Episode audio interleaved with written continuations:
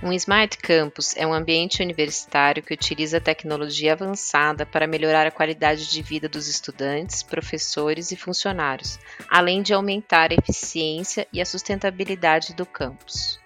Um Smart Campus contempla uma ampla variedade de tecnologias, como sensores, dispositivos móveis, rede de comunicação, análise de dados e sistemas de informação geográfica, ou GIS na sigla em inglês seja no gerenciamento de espaço e infraestrutura, no monitoramento ambiental, na segurança e gerenciamento de emergências, no planejamento de transporte ou até mesmo no apoio à pesquisa, o GIS é essencial para que as universidades se tornem um Smart Campus.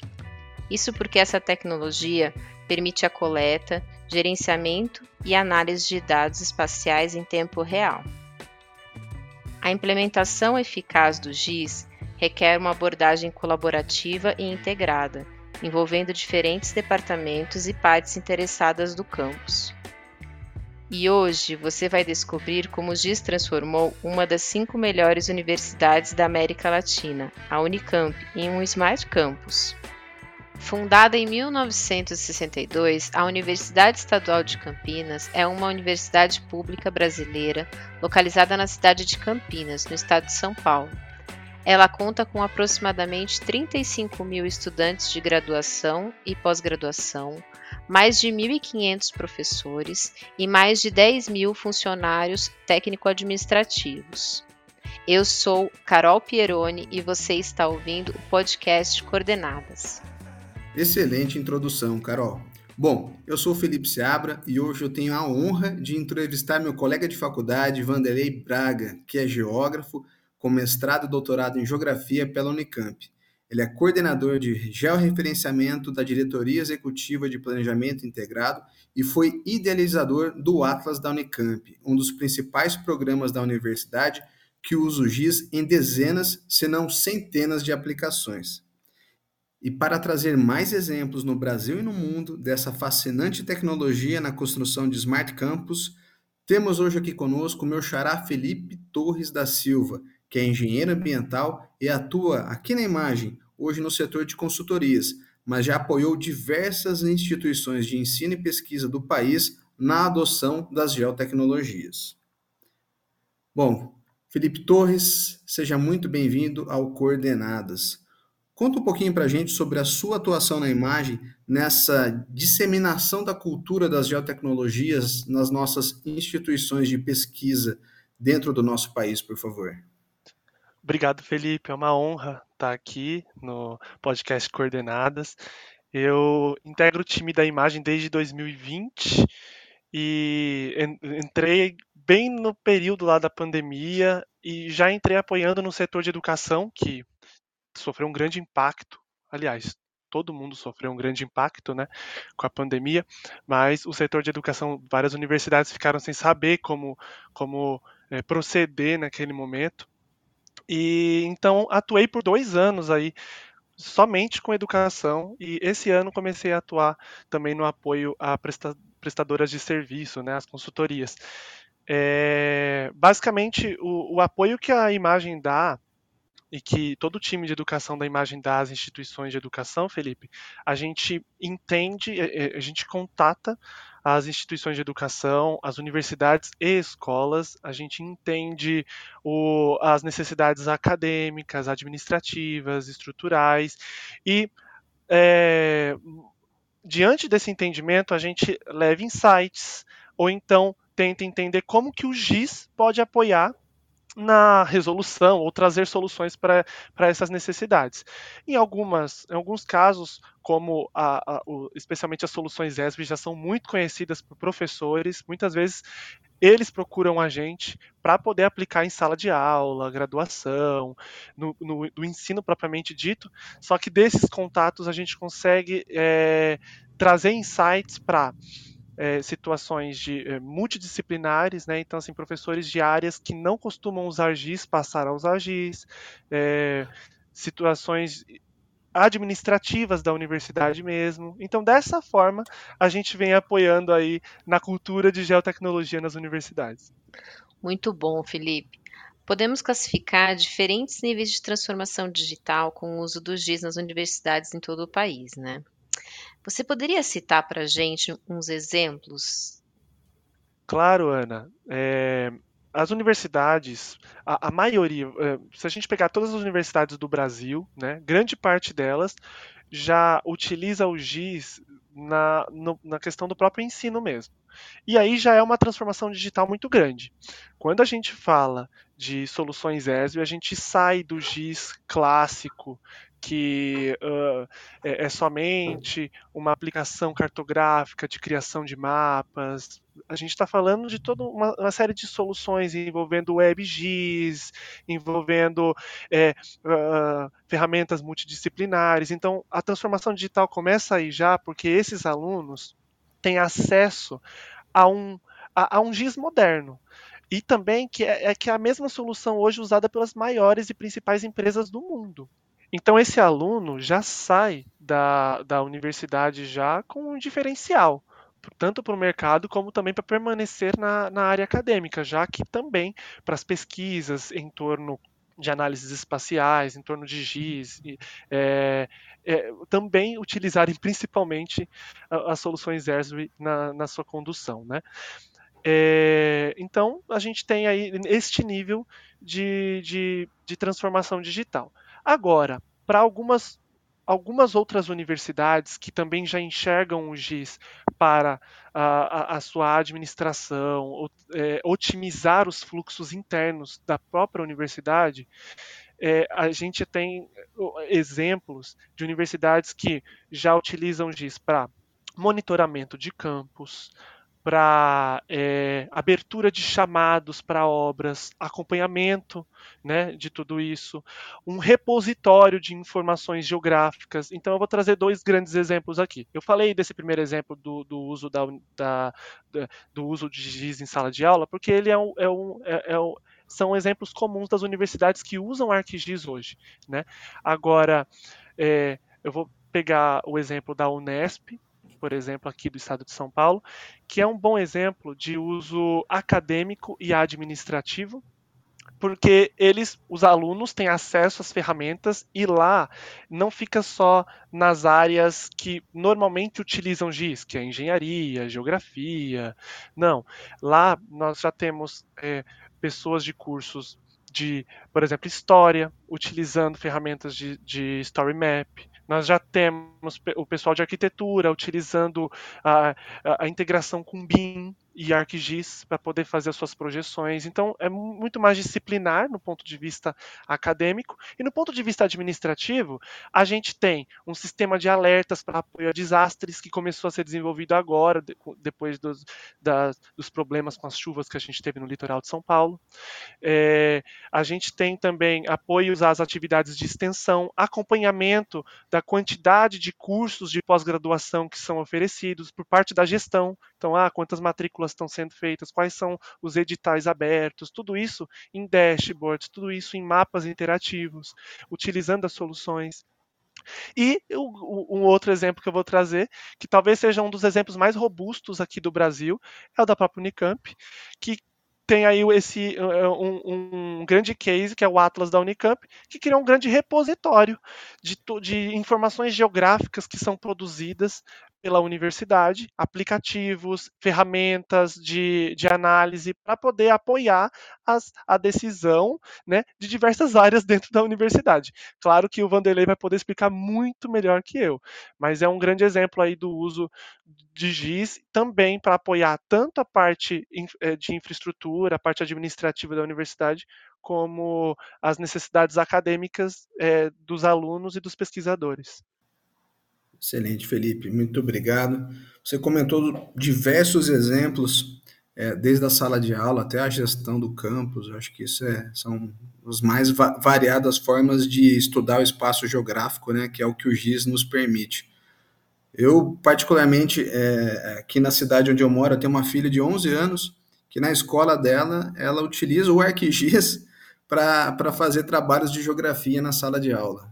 Então, ela, ela até chama de GIS-mapa, né? E aí, quando ela pergunta para mim com que eu trabalho, eu trabalho com GIS-mapa, para ela poder entender aquilo que eu faço, né? Então, é, é legal é, é, desde essa idade, começar a pensar espacialmente, né? E o, o, o exemplo aqui da Unicamp, eu acho que ele é emblemático, é, é uma honra aí trazer o Vanderlei aqui conosco, né? O Vanderlei já, já conhecemos aí de longa data, e ele está sempre inovando, sempre trazendo novas aplicações, pensando adiante no uso do GIS. É, é, é um, ele é um, um porta-voz aí da, da universidade que é referência no uso das geotecnologias, né? Então vou aproveitar aí para te dar as boas-vindas, Vanderlei. É, seja bem-vindo ao, ao, Coordenadas né? e conta um pouquinho para a gente como foi idealizada a equipe de geoprocessamento aí da Unicamp, é, quais as demandas que existiam no começo é, desse time e quais ferramentas que vocês utilizavam. Felipe, boa tarde, como que tá? Tudo bem com vocês? É, Felipe Torres, Ana, prazer estar com vocês. Muito obrigado pelo convite, um prazer, uma honra, né? Estar conversando com vocês aqui no Coordenadas, acompanho já o podcast, sugiro, né, todos e todas que façam o mesmo, né? Acho que o conteúdo bastante importante para quem né, pensa o, o, as geotecnologias e, e, a utilização nos dias de hoje. Né? Então, a, agradeço muito né, a oportunidade de estar aqui conversando um pouquinho com vocês né, sobre o que a gente vem fazendo na Unicamp, né, um pouquinho da história das conquistas, né, da, dos desafios, né, são bastantes, e, e, e, como a gente vem trabalhando lá na, na, com a coordenadoria de geoprocessamento, né, né, recentemente, né, de certa forma, há dois anos, né, criada, então a gente vem batalhando aí para trabalhar com as informações geográficas, geotecnologias e com uma plataforma ArcGIS, né, já, e a imagem parceira já, né, de, já de vários anos, né, o Felipe Torres, aí a gente né, conversou bastante já, e você, Felipe Seabra, meu amigo, né, de colega de, de, de, faculdade aqui na geografia também, né, você turma 99, isso, né, eu 00, então contemporâneos, recebemos o diploma no mesmo dia, né? Então, prazer enorme estar com vocês aqui. Muito obrigado mesmo. É... Bom, então, uh, Felipe, uh, a respeito, né, então, da, da, como foi idealizada então, a equipe de, geoprocessamento da Unicamp, é interessante, né, ter um, uns antecedentes, né, interessante, né, até, até a gente conseguir uh, criar essa coordenadoria, né, efetivamente, né, criada dois, três anos atrás, né?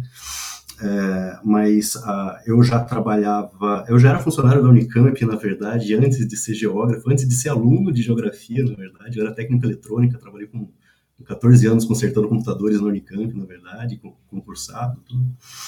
É, enfim, depois, e nos últimos 14 anos, então, como geógrafo, então, 28, quase 29 anos na, na Unicamp, né, trabalhando, e, bom, durante 13 anos aí, né, nesses, nesses 28, quase 29 anos, eu fui aluno também da Unicamp, então fiz né, turma 00, então fiz a graduação, a, a mestrado, doutorado na Unicamp, é, enfim, e a, a, desde 2000 e, a, finalzinho de 2008, começo de 2009, eu trabalho com as informações geográficas e com ArcGIS especificamente, na época ArcMap 9.2, se eu não me engano, né? mas a gente trabalhava com uma forma assim de, de uh, dentro da prefeitura do campus, né, da, da, da universidade, uh, subsidiando algumas ações que né, a Unicamp, a prefeitura do campus, principalmente, fazia. Então, uh, no começo eu herdei um volume enorme de shapefiles, né, na época,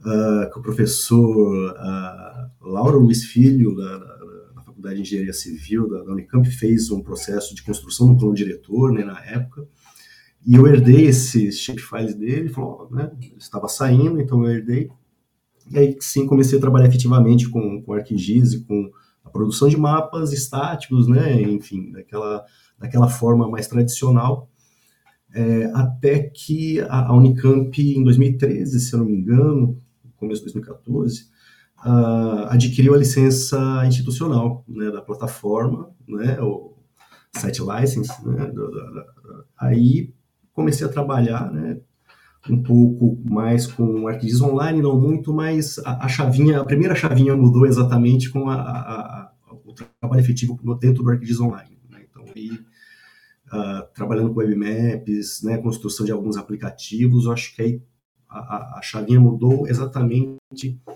para a, do uso de geotecnologias voltadas para gestão e planejamento dentro da universidade. Né? Então, acho que a, a, aí que a coisa e o papel e meu papel como geógrafo, né? Inclusive, acho que aí muitas coisas mudaram porque a, partir daí a gente começa a ter uma a, a, nós não só nós mas os gestores principalmente né, começa a ter, e os técnicos começa a ter uma visão diferente do, das potencialidades né, da, das informações geográficas dentro do seu trabalho mesmo né da, da, de gestão e planejamento sobretudo né então curto médio e longo prazos né que o pessoal esses gestores e, e, e, técnicos aqui dentro da universidade começaram a perceber dentro dessas potencialidades do, do, do, uso das geotecnologias. Então, assim, acho que esse foi o começo, normal. Então, foi, foi um, um, processo também de divulgação disso dentro da universidade, né? depois da, da, prefeitura do campus, eu fui para a coordenadoria geral da universidade, então um órgão ali dentro da reitoria, né? Para né, tentativa da construção de uma, de uma atualização do plano diretor da universidade, né, então, também usando as, geotecnologias para isso. Então, fizemos um grande trabalho né, que culminou, uh, no final de tudo isso, na construção da, da, de uma área de plano diretor, mas também de uma outra área que subsidiava o plano diretor, que é exatamente a, um programa de georreferenciamento, a gente chamava a época, Uh, e, e, a construção de uma nova área, né, do, tanto do plano diretor quanto do georreferenciamento, de uma nova área dentro da Unicamp chamada Diretoria Executiva de Planejamento Integrado, onde estou até hoje, né, uh, que, como o nome diz, né, é, buscava uh, né, integrar, de certa forma, os planejamentos territoriais, sobretudo da universidade, para a construção de um plano diretor e também de, de uh, iniciativas de, de, médio e longo prazo dentro da universidade, né, uh, para uso e ocupação do território. Enfim, né, então aí esse histórico é importante porque, é, é, poxa, ah, foi criada uma, uma, coordenadoria de geoprocessamento, né, Pô, mas tem um, um histórico aí, e tem, claro, várias nuances né, dentro dessa história que eu estou contando, né, Uh, as gestões né, que passam na Unicamp, então algumas uh, têm um, um, estilo mais né, de vamos produzir um plano diretor, outras não, vamos fazer algo um pouco mais né, uh, solto, enfim, mas a, a, a, a, gente vai trabalhando com isso também, né, e estamos muito próximos à, à, decisão mesmo, a administração central da universidade, isso é muito importante, né, acho que é um dos, dos grandes toques também, né, estar pré, é, próximo, claro, né, da, da, dos tomadores de decisão para conseguir subsidiá-los. Né.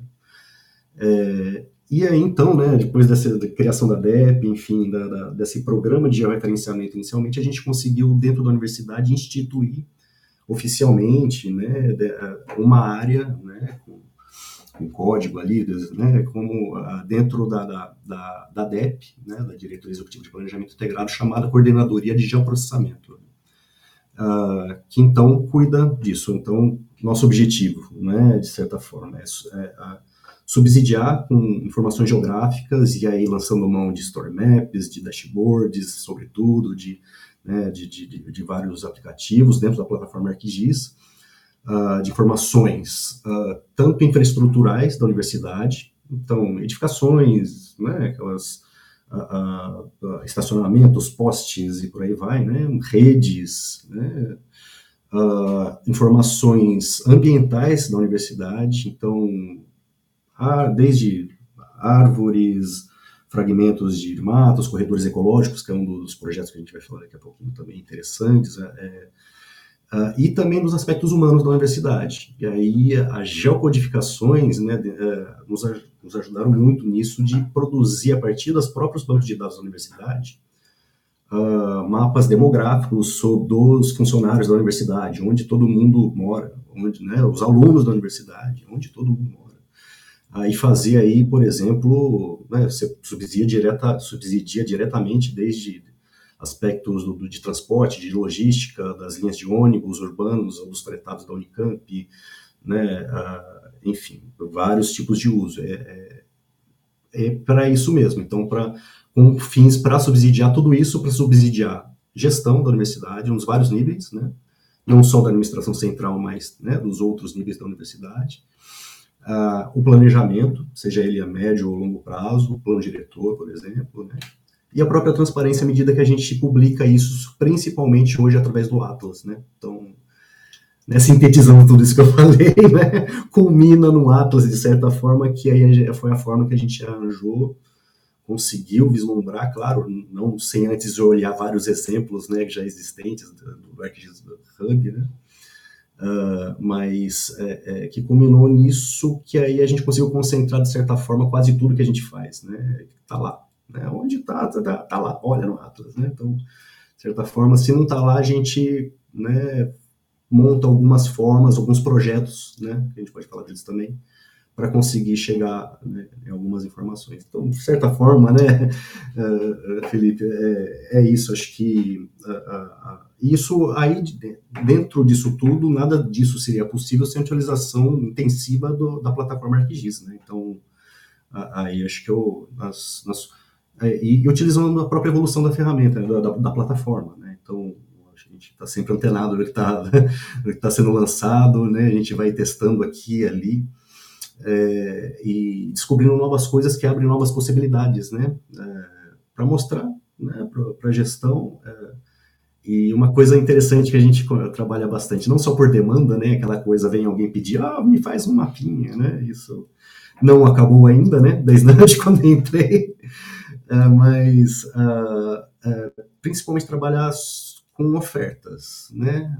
Vamos produzir, né? Vai da nossa cabeça, da nossa conversa ali e aí a equipe que foi montada da coordenadoria, que eu agradeço muito aqui também, né? Então, poxa, é, é, que fez, está fazendo a diferença completamente, que é o Marcelo Albieri, que foi, né? Estudou com Felipe Seabra, foi, né? E também ingresso da Unicamp, é, que né, trabalha com a gente lá. O, o, o Renato Campaioli também, egresso da Unicamp, né? Também outro profissional que trabalha com a gente na coordenadoria. Uh, e o William também, que, poxa, é, é, faz um ano e pouco que ele está e já está deslanchando, está fazendo, produzindo uns story maps ali, do, por exemplo, dos corredores ecológicos que ele fez, muito legal. E a gente usa muito, eu desde sempre, né, os estagiários, né, então alunos da própria Unicamp, da PUC, Campinas também, né, bolsistas, em vários projetos, né, então essa é a equipe que agradeço demais, né, que a Tainá, que é hoje a nossa estagiária, que é formada em geologia, hoje estudante de geografia, está lá né, com a gente, muito, muito, muito legal, que o pessoal vem conseguindo desenvolver, que aí é o grande diferencial, né, para sair da caixinha mesmo. Então é isso. Legal, Wanderlei. Deixa eu te perguntar, assim, a gente pode afirmar que o GIS, ele transformou a história da Unicamp, né? Ele trouxe mais qualidade de vida para para o aluno, para o funcionário, para o professor, né? E, e, e, lógico, existem essas demandas pontuais de mapeamento, mas também existem projetos mais complexos, né? Que, que, que a gente acaba se envolvendo aí ao longo dessa história. Alguns aí eu conheço aí pelo, pelo que você compartilha conosco. Você pode comentar algum desses projetos, alguns desafios que você encarou aí nos últimos anos é, quais eram as demandas, como elas surgiram e o que, que foi entregue? Sim, claro, Felipe. É, é, é muito, muito bom falar desses projetos, né? E vários deles uh, com vários tempos, né? Alguns de curtíssimo prazo, alguns né, se estendem por vários anos, né?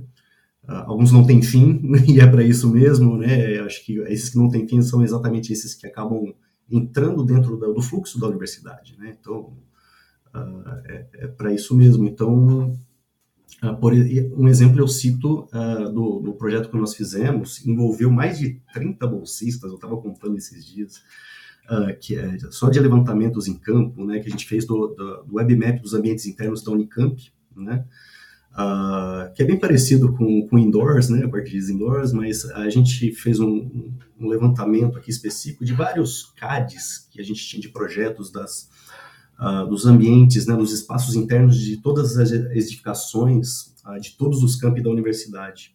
Então fizemos um, um trabalho aí grande de, uh, de levantamentos, contando com esses bolsistas, né, tudo, de atualização dessa, dessas plantas baixas que a gente tinha, né, e passando para o ArcGIS Pro e fazendo um, um, um webmap disso, e hoje está disponível já no Atlas, né, uh, de todos os, os, ambientes internos da Unicamp, e com uma tipologia que nós né, também levantamos, então, por exemplo, salas de aula, salas de professores, laboratórios na universidade, uma tipologia específica só para a área de saúde, então, enfermaria, quartos, etc.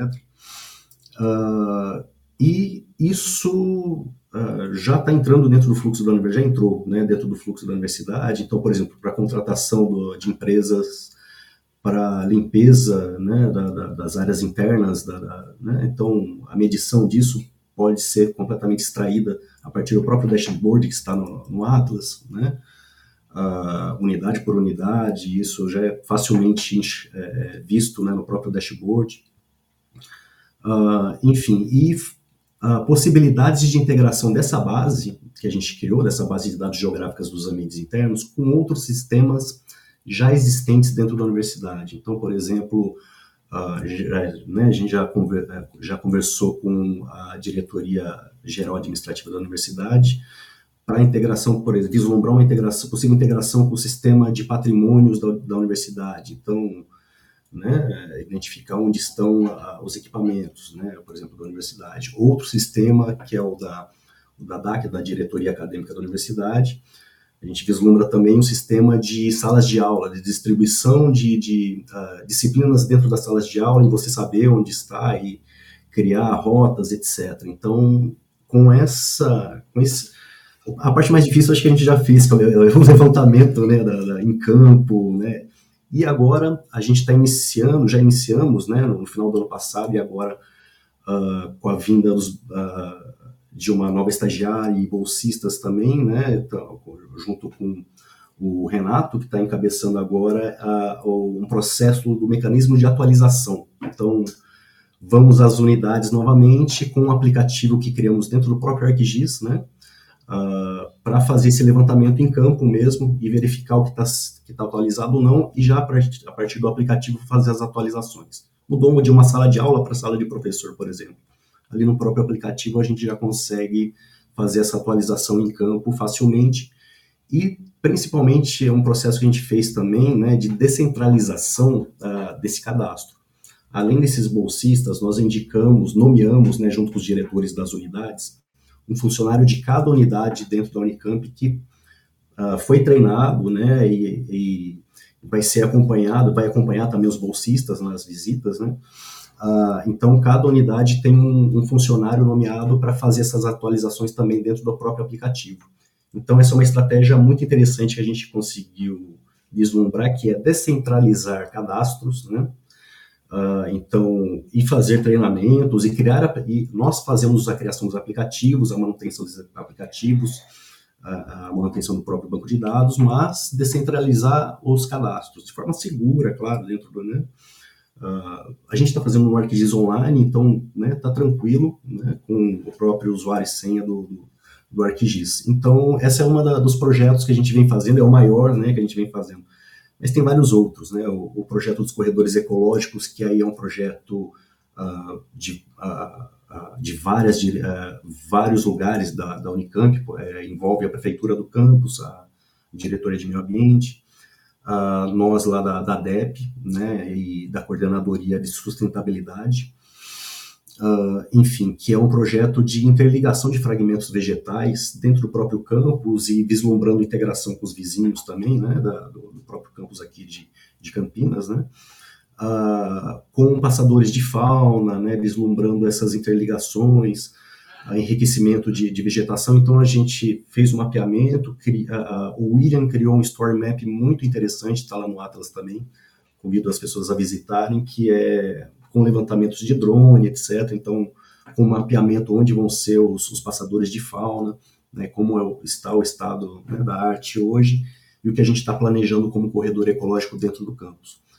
É, enfim, são diversos, vários outros projetos que a gente está envolvido. Né? Então, um outro, a gente acabou de criar um aplicativo para levantação da iluminação interna do, do uh, dos, uh, dentro dos ambientes internos, né, da, das próprias, uh, da quantidade de lâmpadas dentro dos, de cada sala. Então, uma empresa vai fazer o levantamento e vai utilizar um aplicativo que a gente tá utilizando, já, já criou, né? Então, e a gente já criou o dashboard que está prontinho ali, só esperando o levantamento dos dados, né? Então, uh, várias outras frentes, subsídio ao plano diretor a gente continua, né? A, a Câmara Técnica de Gestão de Campos Inteligente também, que a gente está envolvido, a gente criou um mapa muito interessante da distribuição uh, dos pontos da, da, da, rede de Wi-Fi da Unicamp, mas a gente integrou isso através do GeoEvent, né, no, no Enterprise, a gente integrou a, a, a uma, as informações de quantas, uh, quantos dispositivos estão conectados em cada ponto de Wi-Fi. Né? Então, isso é, é atualizado através do GeoEvent a cada dois minutos, a gente recebe essa informação do centro de computação, e a gente tem essa, a, esse mapa que está lá também no Atlas, convido também, eu acho um dos mapas mais interessantes, porque ele está atualizado em tempo real ali. Então, é mais ou menos uma distribuição demográfica dentro do campus, né? Das pessoas que estão conectadas no, no EduROM, né? No, normalmente, uh, que é o Wi-Fi de, das universidades, né? Então, né, todo mundo que está conectado no EduROM está sendo... Tá, tá, tá, claro, né? Não tem nenhuma informação individual ali, né? É, são informações genéricas ali da, da, da localização, não da pessoa, mas sim do ponto de Wi-Fi, né? mas você tem a quantidade de pessoas que está conectada naquele momento. Então é muito interessante, na hora do almoço está todo mundo no, no, bandejão ali, né? Então você vê isso no mapa realmente, né? Então a hora de, de aula está todo mundo distribuído. Final de semana está mais rarefeito, mais na educação física ali, né? Pessoal, então é, é muito interessante, né? O pessoal do plano diretor vem utilizando esse tipo de informação. Então é, é esse tipo de coisa que a gente está fazendo. E agora abrimos uma nova frente, né? Com o, o, o SECOM, né? O, o Centro ali da, de atendimento médico da Unicamp, né, para funcionários e alunos, para a, a, distribuição do mapa de dengue também dentro do campus, né? Então essas coisas que a gente vai fazendo e sempre parcerias. Eu enfatizo bem com né, sempre a equipe que a gente não faz nada sozinho, né? A gente sempre uh, trabalha em parcerias, né? E, então essa essa é a forma que a gente vai trabalhando dentro da Unicamp. Vanderlei, acho que vale a pena destacar também a participação de toda essa, essa equipe de inteligência geográfica da Unicamp no momento da pandemia, né? Eu falei aí da pandemia, como as universidades, muitas delas tiveram que, né, é, se perguntar ali o papel, questionar o papel delas ali, como apoiar a sociedade naquela, né, naquela crise humanitária. E a, no Atlas da Unicamp vocês fizeram um projeto muito legal de dashboards é, de um dashboard lá que mostrava a questão dos leitos, né? Fala um pouquinho desse projeto. Eu acho que é, é, é um tipo de projeto que a gente tem que exaltar mesmo para dizer como que o GIS apoia não só na, na, na, própria, no próprio fluxo da universidade, mas quando a gente fala de extensão mesmo, né? Na, no impacto da universidade na sociedade.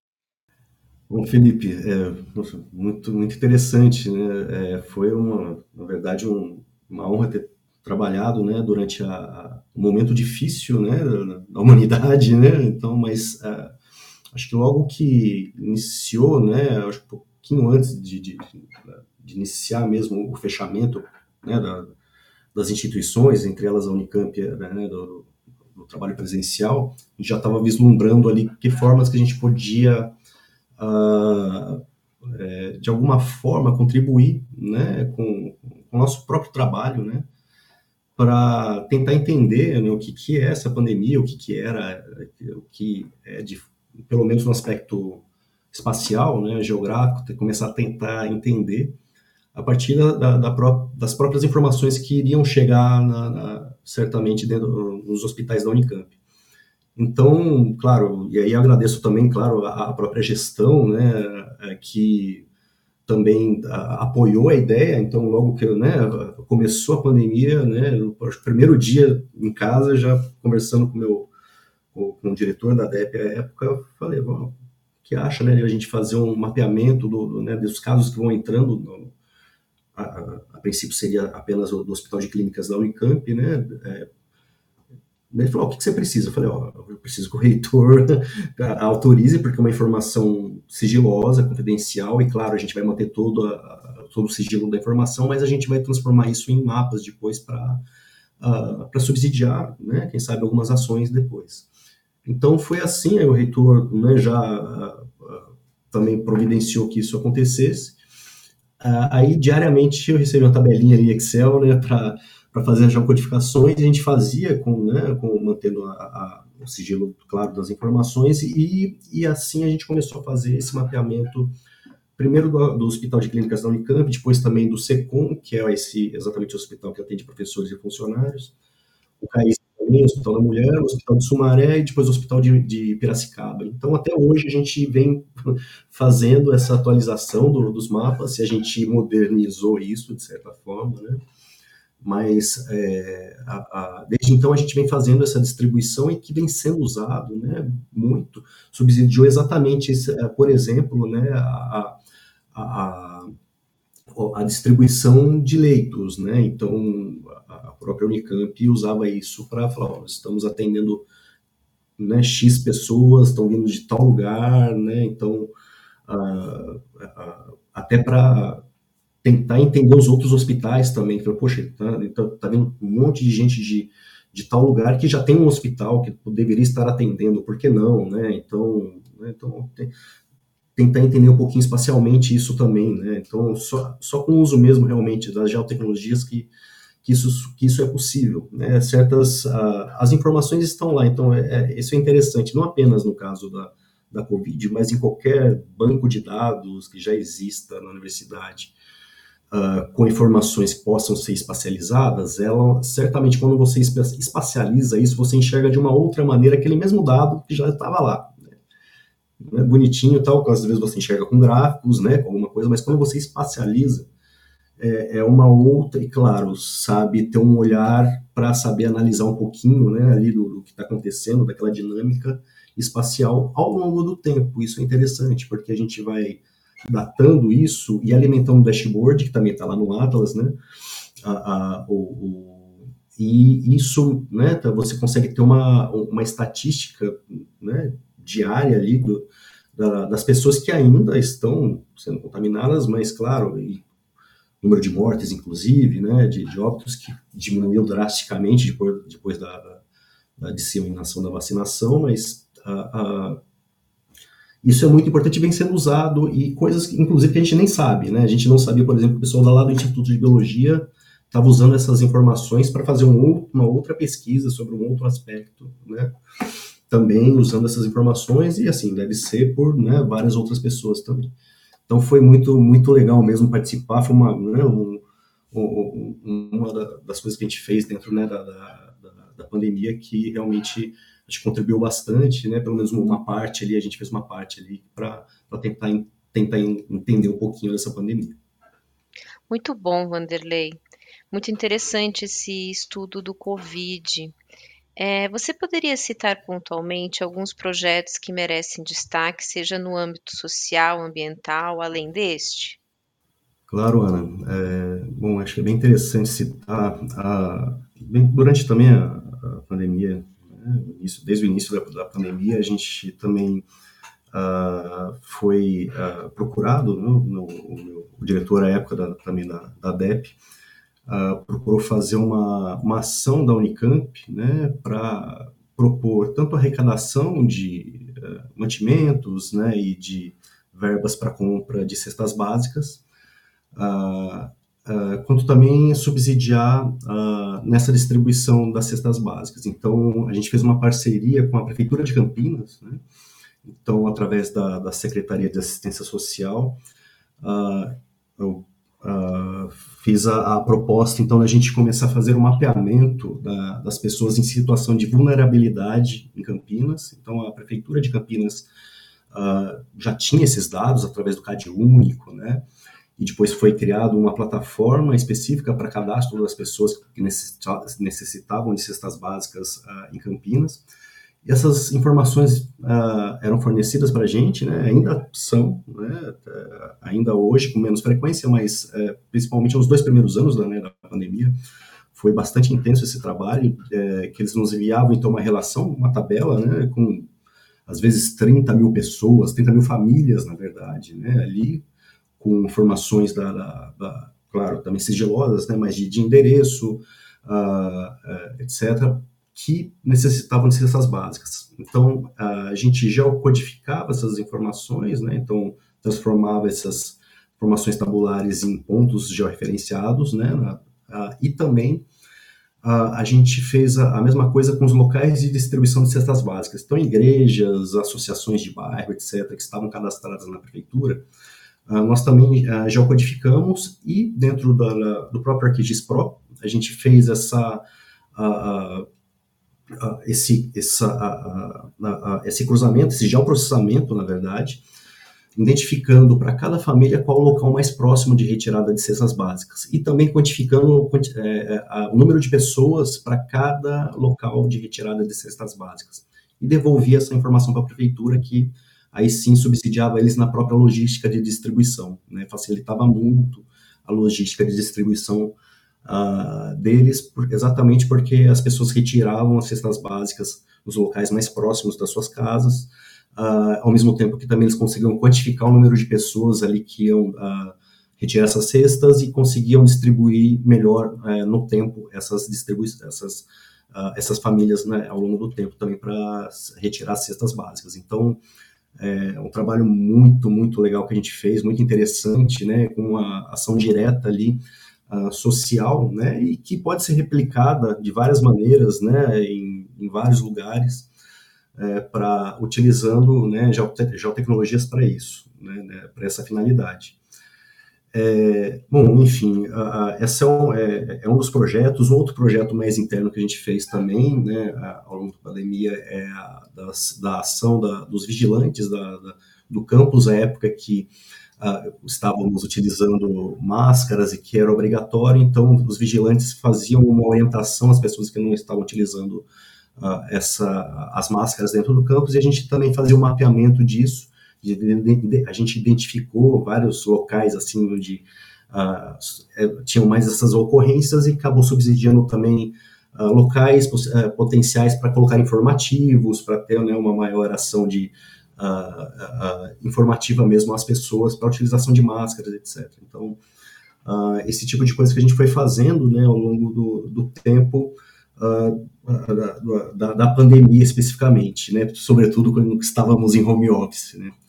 Uh, mas uh, o, todo o resto, né? A gente foi andando também. Então, acho que uma das coisas bastante interessantes é o próprio projeto dos corredores ecológicos. Também citei do aspecto ambiental, né? Então aí que envolve não só um aspecto técnico, né? Mas também de uh, de negociações, né, também, uh, que envolve a prefeitura de Campinas, também envolve os nossos vizinhos do campus, né, também para fazer essas conexões externas dos corredores. Então é bastante interessante e o uso das da geotecnologias, você mostrando isso, né, uh, nos mapas e deixando público isso através do Atlas, que é o mais interessante também, uh, você acaba colocando ali, né, um, é, e, e, é algo interessante, né, nunca é neutro, né? O mapa, a gente nós, né, desde o começo do, do primeiro ano da universidade, né, da geografia, né, Felipe, a gente já já já aprende que os mapas não são neutros, né? Então uh, a gente, mas a gente coloca lá a nossa nossa visão do que é o, o planejamento numa, tentando fazer da forma mais democrática possível, em, em, ouvindo os vários atores, né? Que é não só os tomadores de decisão ali, né, no momento, mas também da, dos técnicos, sobretudo, né, da universidade, que contribuem muito, né, para a construção da, de tudo que a gente produz ali. Então, por isso, mais uma vez, eu friso que, é, que é, a, a, gente faz parcerias, né, e nada, né, todos esses bancos de dados geográficos que a gente cria, todos esses mapas que estão no Atlas, uh, nada disso seria possível sem muitas mãos, muita gente que vai muito além da coordenadoria de geoprocessamento. Legal, Vanderlei. Isso que é a importância de ter alguém com conhecimento da geografia, né, para construção de mapas, né, que é que é nada mais é do que o entendimento do nosso território, né, de uma maneira organizada, planejada. E lógico, né, sempre os dados que você vai colocar ali, as informações que você vai apresentar, vai te trazer algum insight, né, e esse insight vai ter uma utilidade, ele pode ser neutro, pode não ser neutro, né, então a gente tem que ter sempre esse cuidado e aí entre os nossos valores, né, o nosso papel social, né, e como uma instituição como a Unicamp, a gente fica tranquilo de ter esse tipo de informação publicada. Falar em informação publicada, Vanderlei, você comentou aqui do Atlas da Unicamp. Eu particularmente gosto muito de navegar ali para ver a riqueza de aplicações e informações compartilhadas. Conta para gente como que ele foi idealizado né, e o que, que a gente pode encontrar aí nesse Atlas. Legal, Felipe. É bom, o Atlas foi idealizado, ele está fazendo exatamente dois anos agora abril de é, 2021 foi lançado, então uh, nós uh, já, a gente já tinha muita informação, né? muita, muita coisa produzida ao longo do tempo, uh, e a gente já, já, eu já pensava em um, algum tipo de portal, algum site, alguma coisa para concentrar todas essas informações que nós tínhamos de uma forma organizada, fácil de, de acessar, sem uh, uh, entendimento prévio de mapas ou de geografia, né? Então, uh, acho que era essa a ideia, né? Para ser consumido de forma geral, mas também atender a equipe, equipes técnicas da Unicamp e, gestores da universidade, né? Para né, ter ali uma informação, ó, poxa, onde está aquela coisa? Putz, algo que você lembrar, atlas.unicamp.br, né? Então, algum lugar muito fácil de ser acessado. Então, essa, acho que essa foi a, a ideia principal que culminou no, no Atlas. E com o Hub, né, o ArcGIS Hub, acho que é aí que foi a deu a liga, né? Então, achei a ferramenta que atendia completamente o que eu estava pensando, né? Então, à medida que eu fui colocando, construindo dentro do ArcGIS Hub o, o, o Atlas da Unicamp, e você vai entendendo as funcionalidades e as possibilidades, aí, né, outra, outra chavinha mudou, né, as várias chavinhas que foram mudando ao longo da minha vida profissional, essa foi uma outra, né, então, a última, provavelmente, né, que mudança de chavinha muito importante, que é a, a cara do que a gente faz, né, acho que está sintetizado aí no Atlas tudo, uh, ou quase tudo, né, não está tudo, mas quase tudo o que a gente faz uh, pro, uh, pro, né, na, na, ali para a produção mesmo do, uh, de, de web maps, de dashboards, de store maps para o consumidor final ali. Então, é, é, pensando primeiramente, a gente pensou na, na, comunidade interna da Unicamp, do que ela mais necessitava, né? então, desde os aspectos uh, ambientais, uh, infraestruturais e humanos, né, dentro disso. Então a gente, né, foi construindo, mas a gente vai vendo, né, e, uh, que isso acaba extrapolando bastante a Unicamp, né. Então aí até o feedback de vocês mesmo, da imagem, falou, poxa, o pessoal tá usando lá, tá, tá vendo no, no FRJ, na UNB. Estou conversando recentemente agora com o professor Fernando, o professor Edilson, a gente está montando alguma coisinha aqui para para nos encontrar, mas é, é, e a gente a gente vê que é, é muito legal essa a, a, a, acabou virando uma, uma né, um, nosso portfólio mesmo, né, do que a gente faz aqui dentro do não só uma ferramenta, né, então ela acaba sendo essa é, é, essa coisa multifacetada, né, de várias funcionalidades. E, e, e, assim, é muito interessante, porque tudo agora que a gente faz, né, a gente já vai olhando com a intenção de publicar no Atlas, de alguma forma. Né? Então, também virou essa, essa coisa de, né, de, de ter um objetivo já pré-estabelecido, publicar no Atlas no final de tudo. Né? Mesmo, é, por exemplo, informações que são sigilosas, alguma coisa que a gente, claro, não possa publicar, claro que não iremos publicar, mas alguma forma de generalizar as informações e ter uma aprovação né, prévia, a gente consegue publicar. Está tudo lá no Atlas. Então, a gente acabou congregando tudo e, e tendo uma forma de organização dessas informações também. A gente criou categorias, né? Então, uh, se você entra lá, atlas.unicamp.br, né? Convido todo mundo a acessar também. Não tem o www, só colocar atlas.unicamp.br. Você vai ver lá, né, algumas informações no cabeçalho, né? Mas uh, já um buscador ali, né, que vai para a biblioteca de conteúdo, mas logo abaixo já tem uma busca por categorias temáticas, então a gente vai ter lá parcelas imóveis da Unicamp, né, uh, redes de infraestrutura da Unicamp, redes de comunicação da Unicamp, sistemas de mobilidade, uh, o externo, que são os nossos vizinhos, glebas vizinhas, né? Então, coisas que extrapolam o campus, uh, enfim, aspectos socioespaciais e aspectos, ambientais. Enfim, tem eh, esses, essa, essa categorização que a gente criou e podem haver outras, né?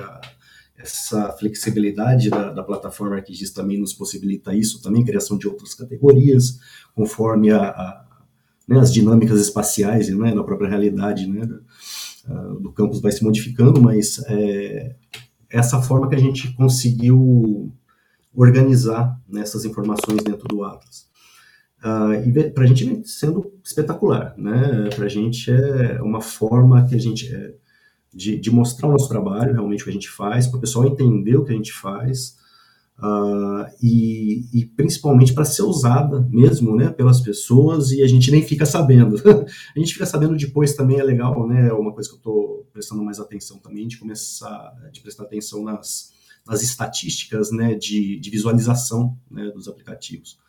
O Atlas hoje ele tem mais de 75 mil visualiza visualizações, né? Então, por exemplo, já né, dentro da Unicamp, aqui a gente está querendo criar um, um projeto para que ele tenha, uh, a gente tenha alguns, algumas metas, né, também, ó, vamos estender para, sei lá, 100 mil em um ano, uma, né?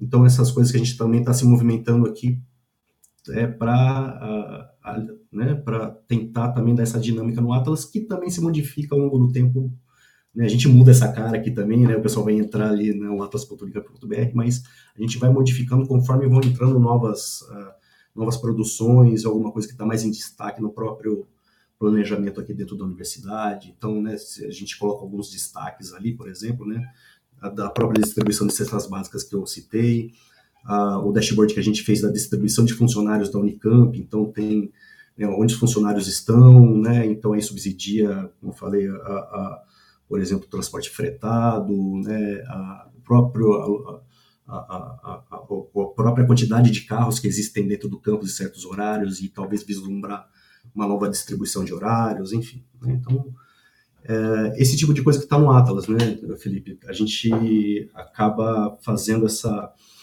Uh, uh, tendo um, um, um, porto ali onde chegar, né? Para vamos produzindo coisas o mapa que a gente está produzindo, o aplicativo que a gente está produzindo uh, com a, a, a, o SECOM para mapeamento dos casos de dengue dentro do campus, ou de focos de dengue, na verdade, dentro do campus, uh, a gente já fez o dashboard e o dashboard já está previsto para ficar já online lá no, no Atlas, né? Então, esse tipo de coisa que a gente está fazendo, não deixar mais solto, né? Porque às vezes a gente produz um Atlas, um, um, dashboard, um store map, um mapa, um aplicativo interessante, a gente a gente vai se envolvendo em outros projetos e aquilo acaba ficando para trás de certa forma.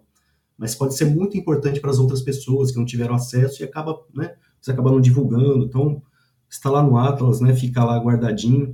Tem coisas que a gente né, vai ficando, né, são mais consolidadas, vai ficando mais para trás no tempo, mas que de vez em quando alguma outra pessoa recupera, a gente fala, ah, aquilo lá que vocês fizeram lá atrás, está lá no Atlas, eu vi, vamos começar de novo, tá, tá, tá. então ah, é, é, muito, muito legal, né, ter, recomendo, né, as outras universidades também, né, não só universidades, mas né, a, a quem trabalha com informações geográficas, né, no seu dia a dia, ter, esse, ter essa forma também de visualização, não só de visualização, mas né, eu acho que de, mais importante essa, essa forma de congregação dessas produções, né, que, desses trabalhos, né, que vão se dando ao longo do, do tempo, que, né, de uma forma organizada. Então, acho que o Atlas é mais ou menos isso, né, uma, não, não, é, deixou de ser uma simples ferramenta, mas é um, um porto, né, um objetivo que a gente sempre tem em todo projeto que a gente trabalha hoje. Excelente, Vanderlei, obrigado aí pela explicação. Felipe, apesar de tudo que ouvimos aqui hoje, o uso do GIS em universidades ainda não é um consenso. Qual é o principal desafio que encontramos para que as universidades adotem as geotecnologias e como superá-lo? É verdade, Ana. Não é um, não são todas as universidades nem escolas que possuem essa cultura de geotecnologia. Então eu já reforço aqui a importância disso que a Unicamp faz. É, de, ela tem lá um portal que é público, qualquer um consegue acessar e ver ali os inúmeros as inúmeras possibilidades que o trabalho com as informações geográficas é, possibilitam, né? É, Uh, o, Vanderlei comentou aqui que para ele foi um divisor de águas o ArcGIS Online, porque essa visão de WebGIS ela realmente abre horizontes. Você, você sai daquela, da, daquela realidade em que somente uma área ou somente um geógrafo consegue trabalhar com dado geográfico. Não, a gente está falando de qualquer pessoa, tudo fica mais fácil. Às vezes a pessoa não vai fazer o mapa, mas ela vai conseguir analisar e extrair a informação daquele mapa, seja diretamente do mapa, ou seja de um painel, ou seja, de um aplicativo, né? Então, navegar por, por, por conteúdos como esse da, do Atlas da Unicamp já torna o conhecimento muito mais acessível, né? E aí isso inspira, porque uma universidade do porte da Unicamp, por exemplo, uma das melhores universidades do Brasil, repercute. Eu falo isso por outros professores que eu atendo, que às vezes entram em contato comigo falando, olha, eu vi o Atlas da Unicamp. Gente, o professor citou que tem estagiários da PUC Campinas. É um exemplo de uma universidade que teve contato com a modalidade do que a, do que a Unicamp faz lá, e hoje eles têm uma modalidade de, de soluções igual a da Unicamp, né? Então, e, e, foi, foi realmente assim, ressoou, né? A UFRJ, ele mencionou o professor Fernando, a mesma coisa, né? Também repercutiu. Então a gente tem hoje universidades UNB, que a UNB e a Unicamp lá no mesmo período começaram projetos assim e repercutiram para outras. Então hoje a gente tem outras universidades e no campo da educação tudo é assim mesmo. O que um professor faz ali, ou o que um, uma universidade de ponta faz ali, repercute em outras, sabe? E isso é no mundo inteiro, tá? Então, um, ponto principal para a gente vencer essa dificuldade, digamos assim, das, da, da, das universidades hoje de terem acesso é realmente universalizar o conhecimento. Então, é, é, os professores e coordenadores e alunos saberem que existem possibilidades que talvez eles nem consideram, entendeu? Então saber que, olha, tem uma universidade aqui fazendo. Aí eu posso, eu dou exemplos também de universidades de fora, né? É, por, às vezes a gente pensa que o, é, o, o, conceito de smart campus precisa de uma, uma, uma grande é, coisa estruturada, mas muitas vezes para a gente começar, um trabalho ou uma iniciativa aqui, outra ali, quando você vê, você já está criando um repositório de informações geográficas, né? Olha que um exemplo legal da Venezuela, uma aluna de TCC da Universidade Central da Venezuela, criou um WebGIS, um mapa interativo do campus, em que é um aplicativo que aparece lá o, o, o, o campus, né? Os alunos conseguem ver os pontos de Wi-Fi, onde tem lanchonete, onde tem obra de arte, as saídas para o metrô, e tudo isso assim, sabe, com botões, é, ele abre, ele desabilita, quando ele clica num determinado prédio, aparece o que tem naquele prédio, direciona para o site daquele prédio. Quando é a obra de arte, fala um pouquinho da obra, quem é o artista é, é algo assim que se a gente for falar do nível de conhecimento do, do especialista Giz, é algo muito simples de se fazer. Provavelmente ela fez esse levantamento e colocou tudo isso e customizou um aplicativo. Mas isso foi aderido pela universidade e hoje é o Campus Map oficial da Universidade Central da Venezuela. Olha que legal lá na Universidade de Yale, nos Estados Unidos, durante a pandemia, eles quiseram fazer uma. para que os alunos que estavam de forma remota não perdessem a experiência com o campus, né? Eles criaram um story map que faz um passeio pelo campus. Aí o aluno, de forma remota, ele conseguiria andar pelo campus. Aí cada ponto que aparecia no mapinha habilitava para ele lá fotos, vídeos, é, áudio narrando o passeio, uma visita guiada pelo campus, onde é a biblioteca, o, que, o acervo que tem lá e tudo. Aí você vai falar, mas Felipe, você está falando dos Estados Unidos. Tudo bem, vamos para o Brasil de novo então. O FRRJ, o, o aluna de TCC fez exatamente a mesma coisa, um passeio guiado pelo campus, a Seropédica, se não me engano, o campo, e, o campus, e, esse, e isso se tornou notícia lá na universidade utilizando solução ESB, utilizando é, o Story Map. É, então, é, eu acho que o primeiro passo para a gente vencer a dificuldade é a, é a gente ampliar a cultura de geotecnologia, é a gente sair da, de que é algo que precisa ser é, um especialista, ou um geógrafo, ou um engenheiro, ou um estudante dessas áreas, e saber que, ó, se eu quero contar uma história, se eu quero localizar alguma coisa, ou se eu quero tirar, sabe, fazer análise de mercado para quem é de economia, eu quero planejar uma cidade se eu sou de, de arquitetura, eu quero contar, fazer uma reconstituição histórica do meu bairro, se eu sou da área de história. Tudo isso eu consigo utilizar informação geográfica. Então, a cultura de tecnologia está aí, entendeu? É, lá fora, nos Estados Unidos, tá, isso é comum nas escolas já se trabalhar. Então, aqui, é, esse é o empenho que a imagem está fazendo, esse contato que a gente tem com os professores é levar esses insights. Mas mais alto ainda do que as nossas ações são quando universidades como, como a Unicamp, como a UFRJ, como a PUC Campinas, começam a fazer ações e isso repercute. Então a gente tem exemplos maravilhosos, por exemplo, de universidades pequenas, municipais, como a Fama, lá em Clevelândia, que fez eh, dashboards incríveis de análise de, é, é, de com, com, com, que você consegue monitorar ali o quanto a, a, a o município consegue de determinado recurso para poder manter áreas de preservação. E ali, uma universidade pequenininha, né, que municipal, que uma iniciativa maravilhosa, se inspirando nos exemplos educacionais das grandes universidades. Então, é, a gente vai vencendo essa barreira, sabe? E aí depois a gente consegue aos poucos mensurar as outras, porque, é, como eu disse lá, na educação a gente não consegue é, ver, eu não consigo dizer assim, olha, quantos alunos estão saindo, tá, melhorou em quanto o rendimento de tantos alunos, mas eu consigo ver assim, é, se eu comparo no, do, é, a, a, as vagas no mercado que, que, que dão valor para o conhecimento no ArcGIS, se eu consigo também ver é, o, o, quanto esses alunos estão saindo satisfeitos com o conteúdo que eles aprenderam, né? É, tudo isso faz a diferença, sabe? Então, isso vai vencendo a barreira. E aí, eu quero abrir aqui só um parênteses para dizer assim, que às, ve às, vezes a pessoa que está ouvindo aqui acha que isso está distante, mas não está. Existem é, formas, é, programas especiais para educação. Então, se você é aluno e, e quer fazer, né, ter, um, ter acesso ao ArcGIS para poder estudar, se você é professor e está querendo aplicar com a sua turma ou seu departamento, ou se você é professor, coordenador, diretor, reitor e quer aplicar para a sua universidade, existem programas educacionais específicos para isso. Entre em contato com a imagem, a gente vai ajudar vocês a identificar aí qual é a melhor solução para a sua realidade, porque não é algo distante. E aí, iniciativas aqui e acolá, já já a universidade é um smart campus e você nem percebeu. Isso mesmo, Felipe, muito obrigada. Mandeleiro, eu queria te agradecer.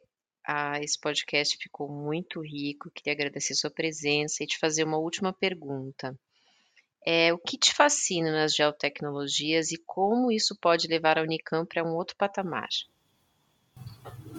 Oi, Ana. É, bom, acho que as geotecnologias, na verdade, elas, como o Felipe falou né, agora, eu emendo que ele falou da, da, das possibilidades que não é mais algo uh, fechado para geógrafos ou para né, aqueles cientistas espaciais ou para cartógrafos, mas Todo mundo, de certa forma, né, a partir do seu olhar, da sua visão de mundo, pode utilizar, utilizar as geotecnologias para várias finalidades. Né? Então, acho que isso é algo muito interessante. E a gente vive nos dias de hoje né, algo muito interessante também, acho que com o advento tanto de coisas como multiverso, inteligência artificial, Então, sabe, acho que não só a Unicamp, né, mas qualquer instituição e provavelmente o mundo, né, a gente vai ter uma outra coisa nessa junção de talvez essas três coisas, não sei se mais outras coisas, né, geotecnologias mais multiverso, mais inteligência artificial, né, aqui vislumbrando alguma coisa e que não vai ser a longo prazo, né, a gente vê já coisas aí acontecendo, né, é, bastante interessantes, né? Eu, eu, tenho um amigo meu, né, de infância, na verdade, ele trabalha com realidade virtual há muito tempo já, e agora com questões de multiverso, e a, a gente sempre conversava sobre isso, com geotecnologia, a gente sempre falando, oh, uma hora a gente vai se encontrar, né, assim, profissionalmente, né? Acho que essa hora está chegando, na verdade, a gente já está até vendo coisas, né, juntos, assim, de possibilidades, né, de você colocar um óculos e coisas que já existem, inclusive, né, e, tipo, Robocop ali, né, você começar a enxergar os atributos do, de uma edificação ao invés de ver no mapa, começar a ver, né, ali na, na realidade virtual e, enfim, várias formas, com a inteligência artificial isso se potencializando de uma forma que não tenho ideia onde vai parar, né, acho que Aí talvez os, os, os, livros e filmes de ficção científica nos ajudem um pouco, mas é, acho que essa, esse futuro próximo, assim, tende, né? Eu falei, essas três coisas, mas várias outras coisas estão né, em jogo aí sendo criadas. É, mas isso acho que e a Unicamp assim, como por, por ser uma universidade né, de ponta, ela tem que estar tá ligada nisso também. E a gente mais ligado a, a geotecnologias tem que estar tá ligado nisso com certeza, né? Então, acho que esse outro patamar, né, essa, esse outro nível talvez passe por isso também. Da geotecnologia ser ali uma interface, né, uma grande interface também, né, não só o trabalho dentro das geotecnologias que a gente conversou, tudo isso que a gente falou até agora, mas essa grande tomada né, para outras, uh, outras tecnologias e transformar isso numa outra coisa, né? Não ser mais nem geotecnologia, nem, nem multiverso, nem inteligência artificial, ser uma outra coisa que a gente não sabe ainda o que, o que é. Uh, coisas para se pensar, né? E talvez né, para né, a gente uh, vislumbrar, mas acho coisas que tão, uh, já são possíveis, né? Então, acho que é mais ou menos por aí, né? Mas enquanto isso não acontece, né, a gente vai trabalhando nesses projetos que a gente já, já, já falou, a gente continua, e, mas sempre vendo essas possibilidades de novas tecnologias e com a visão aí no meu caso, né, e no caso da equipe também de, de nós geógrafos, né, como que isso vai modificando o lugar, a, o território, a região, né, e, e, o mundo, né, como que isso, prestando bastante atenção, e qual o papel da universidade nisso tudo, né, né como que ela se modifica também a partir disso tudo. E a gente vai dando a nossa, nossa pequena contribuição né, no, no dia a dia e pensando nessas possibilidades também. Agradeço demais a, participação. Muito obrigado mesmo, né, Felipe, Seabra, Felipe Torres, Ana. É, foi um prazer enorme né, estar com vocês e, e, falar um pouquinho sobre o que está acontecendo na Unicamp, né, nos aspectos da, da geotecnologia e fico disponível quando quiser para voltar a falar mais um pouquinho do que está acontecendo. Excelente, Vanderlei. Excelente, Felipe Torres. Quero agradecer imensamente aí por esse bate-papo, né? Tão rico, tão inspirador. E aproveito para parabenizar você, Vanderlei, né? Sempre trazendo inovação, compartilhando conosco aqui essa esse pioneirismo que você tem em GIS, em geotecnologia, em Smart Campus aqui é, na Unicamp, né, uma excelente instituição. Eu sou suspeito para falar, né, nós somos é, colegas, né, amigos, né, eu sou ex-aluno aí também, então eu fico muito orgulhoso de presenciar essa sua história de sucesso. Então, mais uma vez, meus parabéns. É, obrigado aí, Carol Peroni, por conduzir mais um episódio comigo, é o episódio de número 7, né, tão especial na qual nós tivemos a oportunidade de conhecer os bastidores de um Smart Campus brasileiro, representado pela Unicamp, além de vislumbrar né, outros exemplos do uso do GIS em universidades no Brasil e mundo afora. Né, vendo que toda essa tecnologia melhora a qualidade de vida dos estudantes, professores e funcionários, além de aumentar a eficiência da, dos campos e a sustentabilidade das universidades. O podcast Coordenados é um projeto da Imagem Geosistemas, distribuidora oficial da ESO no Brasil. E esse episódio contou com a apresentação de Felipe Seabra e Carol Pieroni. Roteiro de Ricardo Cruz e Guerra e Felipe Seabra, edição e identidade visual de Maíra Fonseca Ribeiro. E você já sabe, para sugestões de pauta, envie um e-mail à nossa equipe no podcast.img.com.br. Esperamos você no próximo episódio. Até lá!